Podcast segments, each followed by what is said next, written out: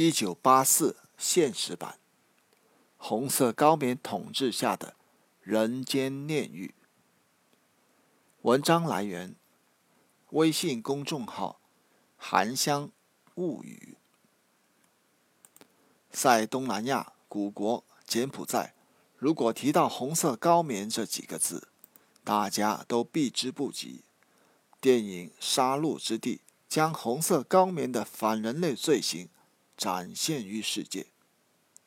红色高棉成立于一九六零年九月三十日，当时叫柬埔寨劳动党。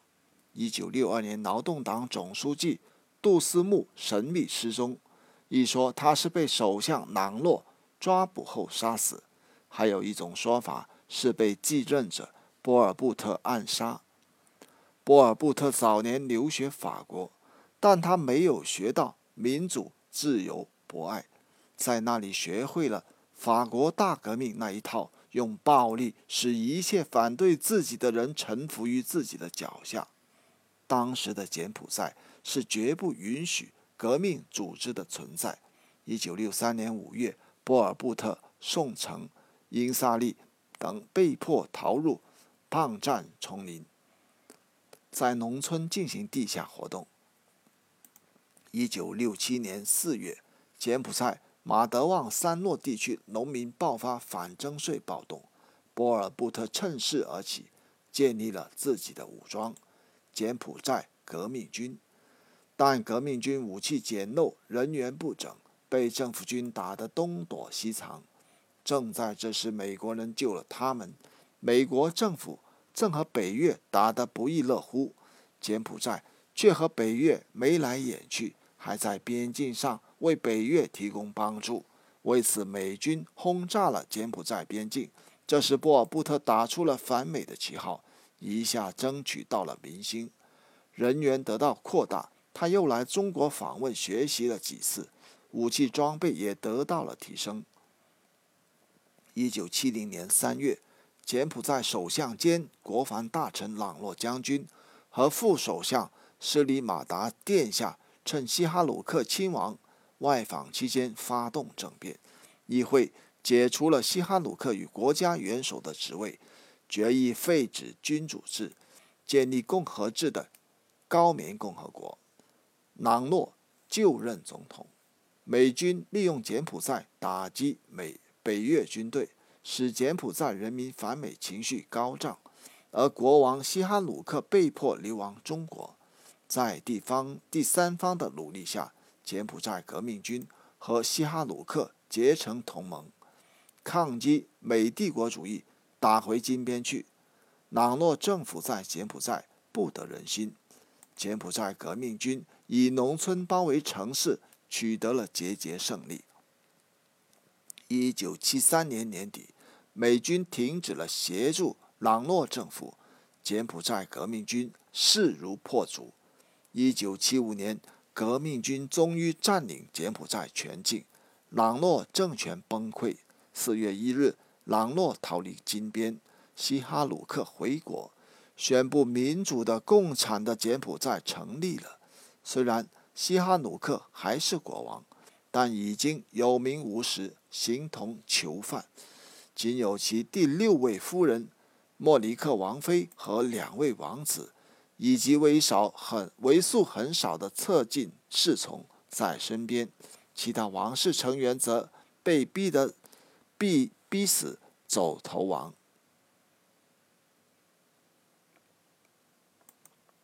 这时，柬革命军更名为柬埔寨民主党，又称红色高棉。四月十七日，红色高棉下达命令。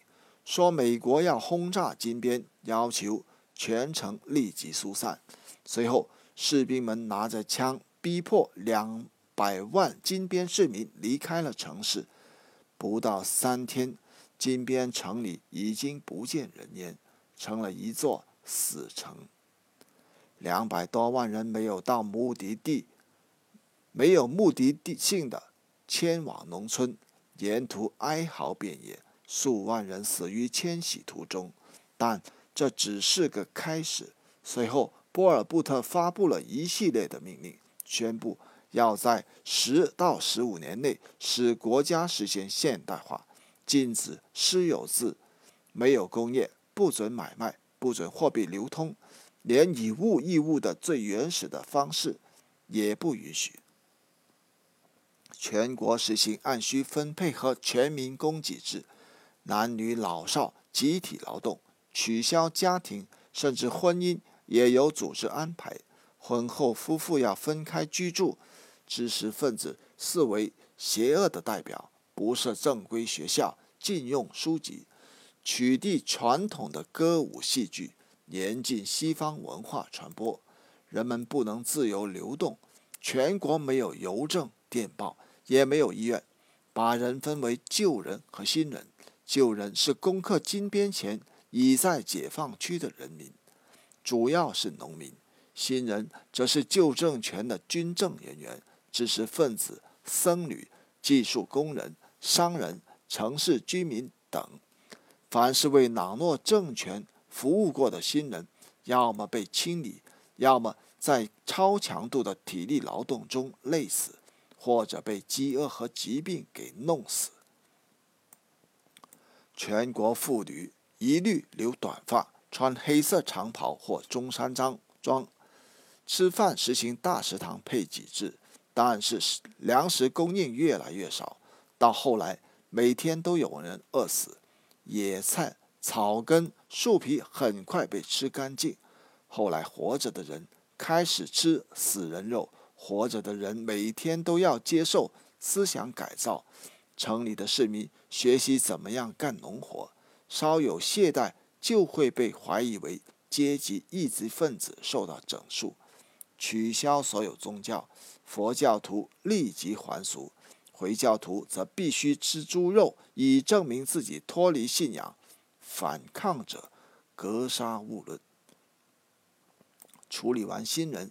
波尔布特又开始对旧人的关心，他指出党的躯体已经生病了，开始大规模的内部清洗。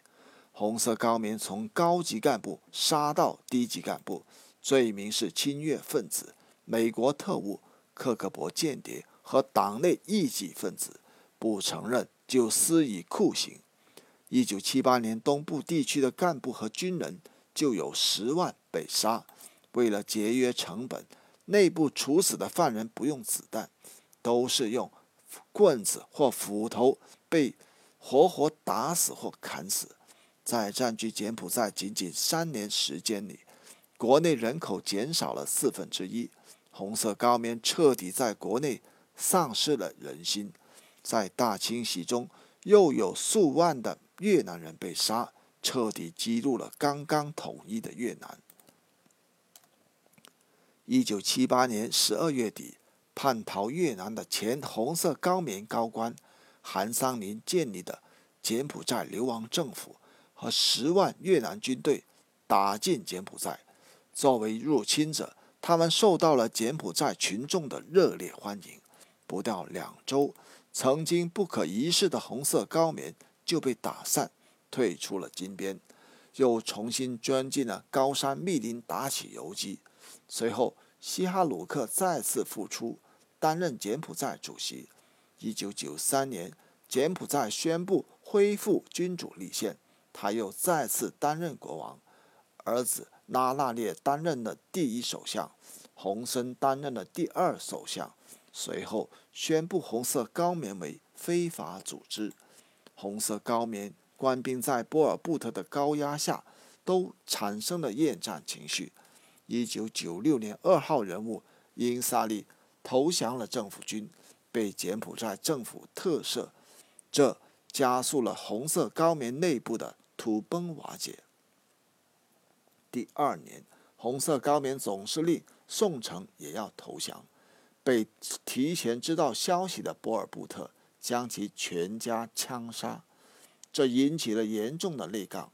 波尔布特被自己人捉住。囚禁了起来，于一九九八年病逝。随后，红色高棉残部全部走出密林宣布投降。红色高棉成为了历史。